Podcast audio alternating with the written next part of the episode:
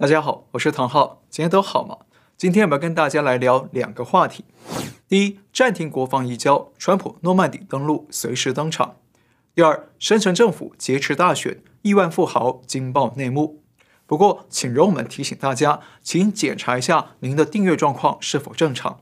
同时呢，也请您上我们频道的简介里头看一下我们的各种联系渠道。那万一哪天我们频道被屏蔽了，那到时候呢，我们才能跟您继续保持联系。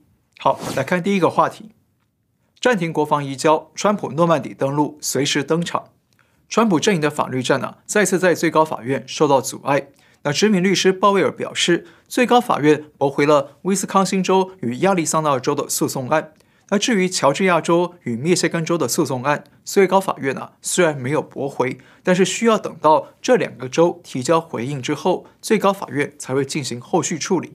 但是最高法院给这两个州的最晚回复时间是一月十四号，也就是新任总统就任前的六天。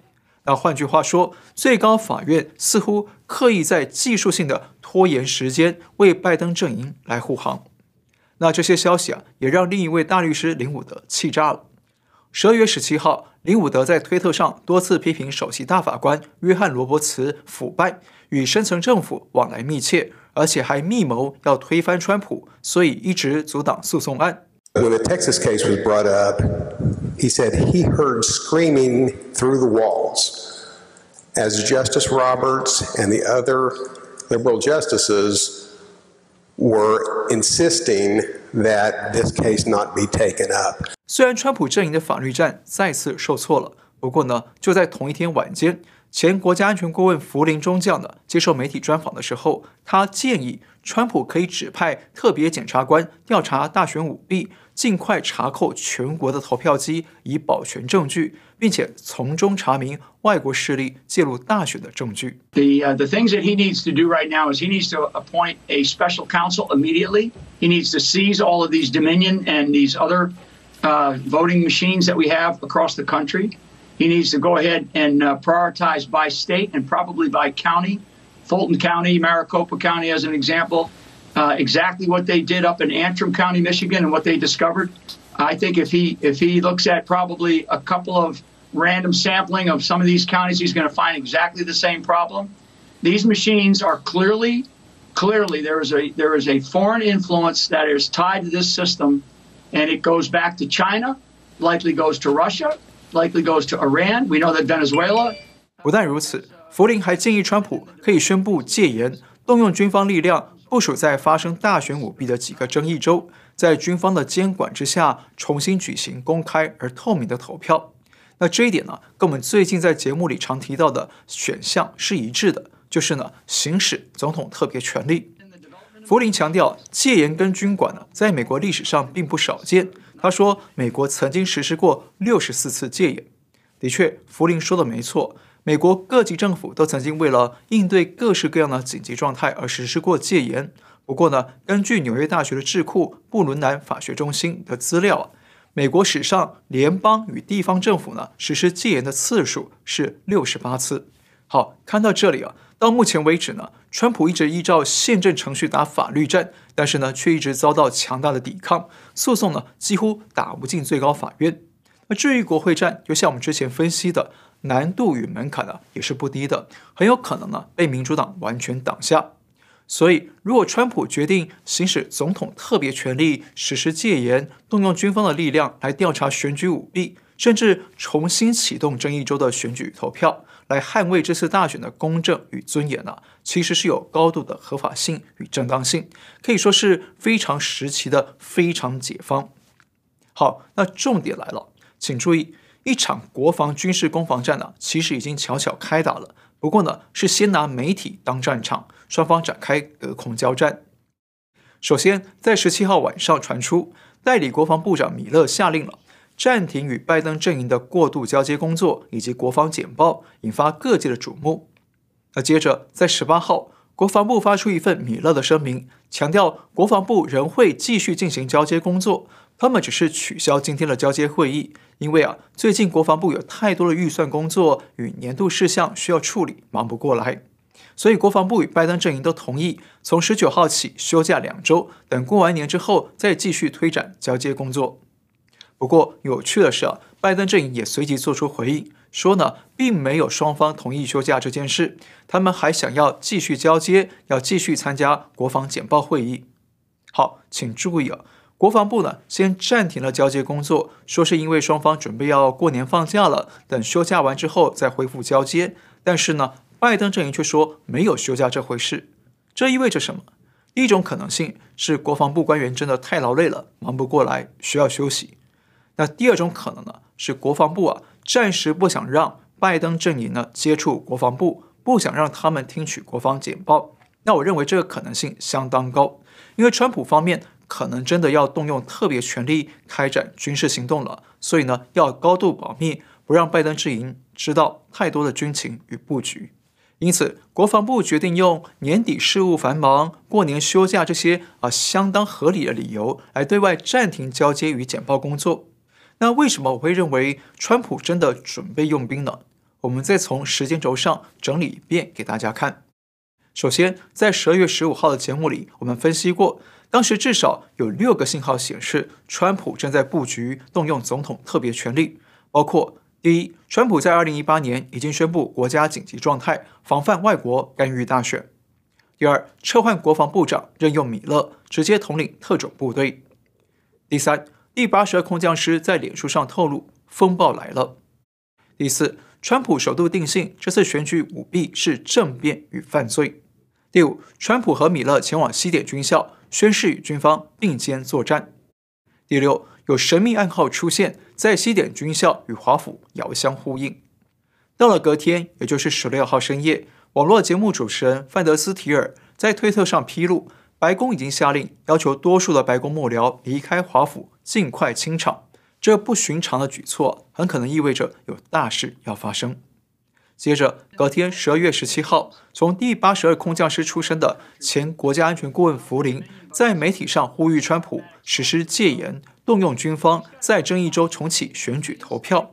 那同一天，国防部长也下令暂停与拜登阵营的交接，取消简报会议，休息两周。预计呢，要到明年一月四号恢复上班之后再恢复交接。那最值得注意的重点来了：十二月十八号下午，川普与国防部长米勒会晤。那双方到底谈了什么？截至我们发稿为止呢，我们还不清楚细节。白宫方面也没有发布相关消息。不过，在川普与米勒会面之前，媒体拍到川普的首席律师朱利安尼也到了白宫。那很显然，川普的法律大将与军事大将呢齐聚一堂，那意味着今天的会议格外重要，很可能会讨论如何动用军事选项。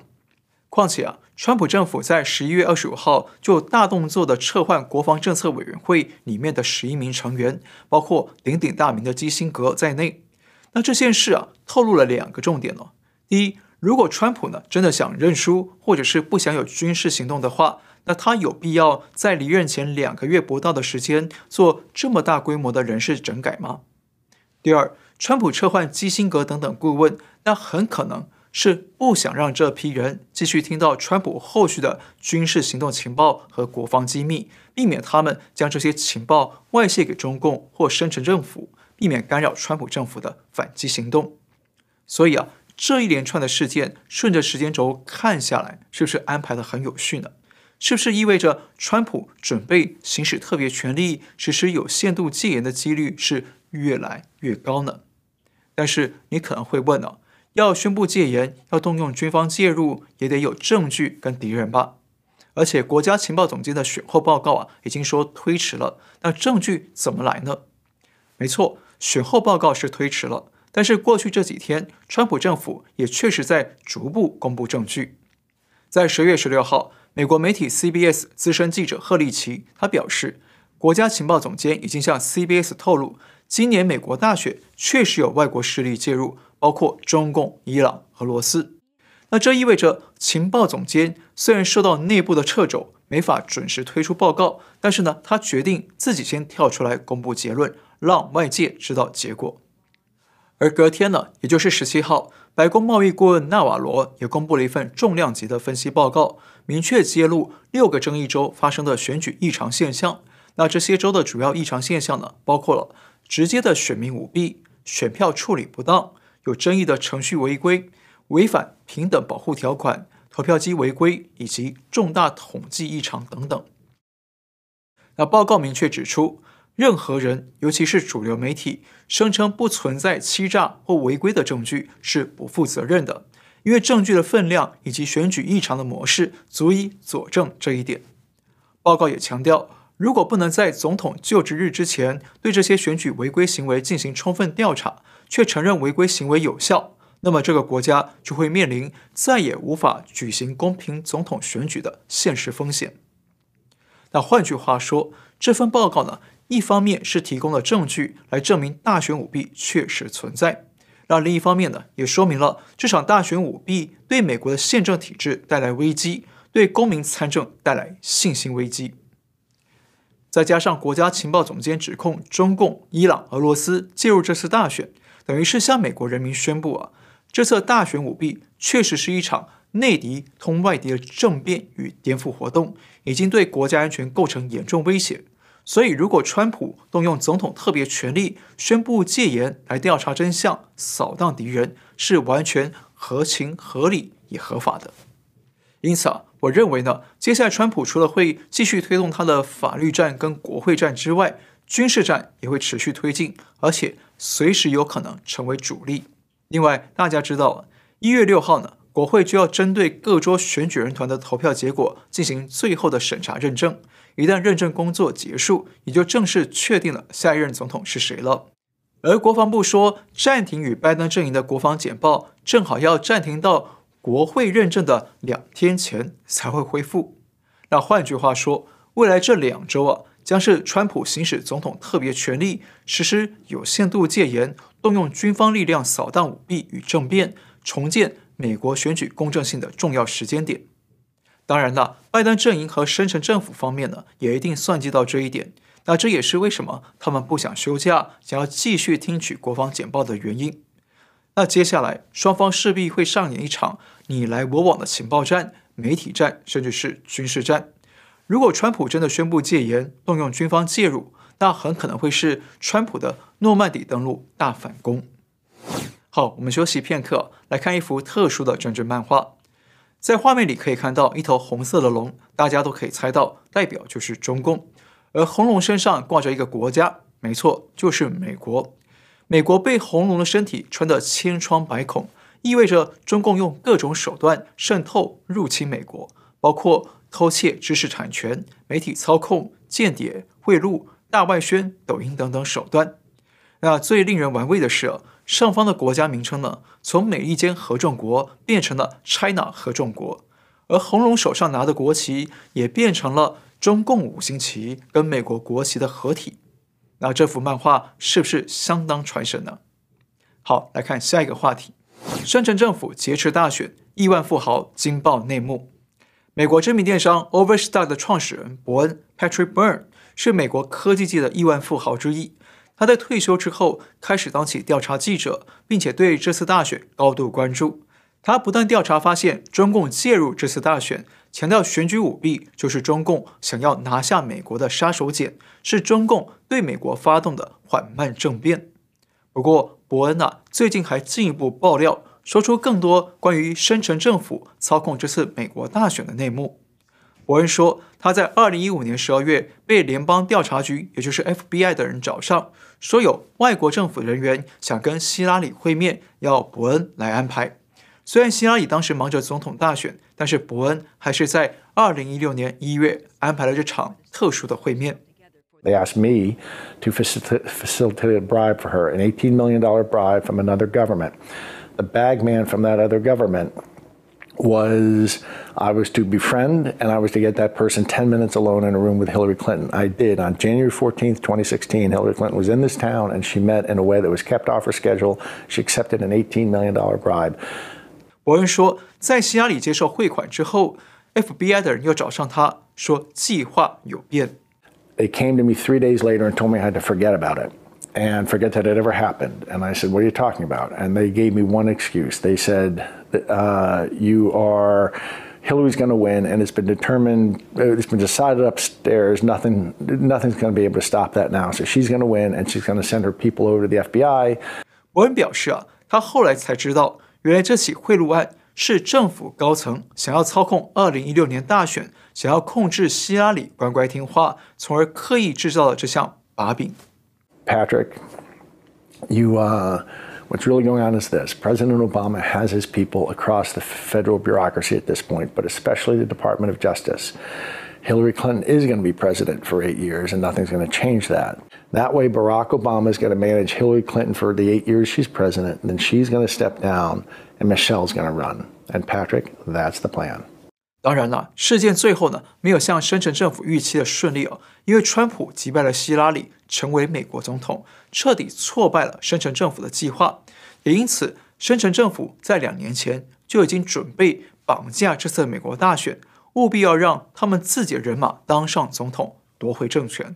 And the reason I mentioned that I knew in October 2018 that this was going to happen was because in 2018 I was offered. Uh, a federal agent came to tell me, Patrick, you need to understand there are billionaires walking around this world that we made, and we're prepared to do the same for you. You just have to stay calm. You just have to stay quiet through the election. And by that election, I knew he meant 2020 election. So I've known that they were going to hijack this election since October of 2018. 好，其实伯恩的这段访谈内容啊，还有不少重点，那大家可以自己上网找来看。 但是伯恩也因为啊，早在两年前就知道深层政府准备绑架这次大选，因此呢，他积极做好调查准备，在这次大选之后，不断的披露他掌握到了选举舞弊证据以及中共介入美国大选的证据。因为伯恩认为，这次大选如果美国输给深层政府与中共的话，那这次选举就会沦为美国人民最后一次的自由选举。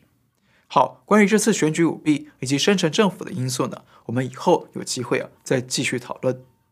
好，今天先聊到这里。如果你喜欢我的节目，请记得订阅、留言、按赞，介绍给你的亲朋好友知道。感谢您收看，我们下次再会。